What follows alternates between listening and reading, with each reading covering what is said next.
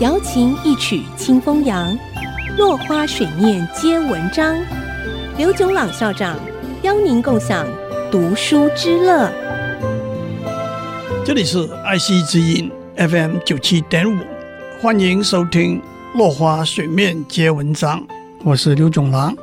林肯是美国第十九任总统，他在一八六零年十一月六日当选，一八六一年三月四日。就职上任，从他当选到上任这一段时间，南北战争到了一触即发的地步。多年以来，南北双方对中央政府和地方政府权力的划分，对社会阶级的差异，特别是对奴隶制度的存废，都有不同的意见。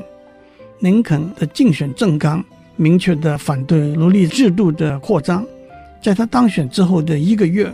一八六零年十二月二十号，南卡罗来纳州率先宣布脱离联邦政府。接着，在林肯就职上任之前，一共有七个州脱离联邦政府，组成南方邦联政府。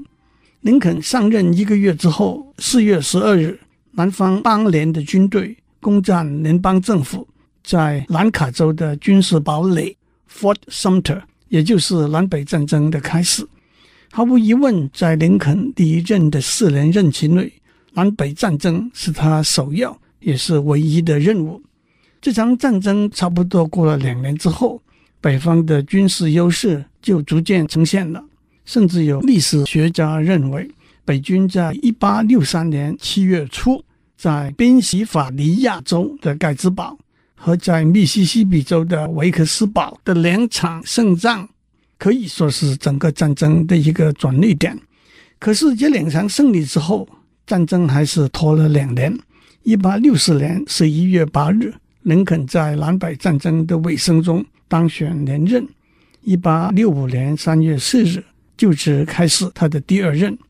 到了四月九日，在维珍尼亚州的一场战役中，南方的李将军向北方的格兰德将军投降。也就是南北战争的结束。非常不幸的，林肯总统在四月十四日遇刺身亡。林肯总统在时空环境大不相同之下，发表他第二任的就职演说。战争的胜利指日可待，奴隶政策也将结束。但是他的演说没有得意骄傲，也没有显出特别的欢欣喜悦。林肯的第二任总统就职演说简短而铿锵有力，在胜利即将来临的前夕，林肯不但没有趾高气扬的语调，也没有显露出欢欣快乐的心情，他只说了一句：“军事上的进展是令人满意和鼓舞的。”林肯对他未来的政策也完全没有谈。所谓国家的重建，那包括军队、奴隶。经济等问题的处理，在南北战争中已经局部而逐步的进行。等到南北战争结束，那自然更是如火如荼。在美国历史上，一八六三到一八七七这一段时期被称为国家重建时期，但是林肯在就职演说里头却完全没有提到这个议题。我们当然没有办法去猜想林肯的选择。不过，政策的宣示或者会流于空洞，或者会引起争议，这都不是林肯这篇演说想要营造的气氛。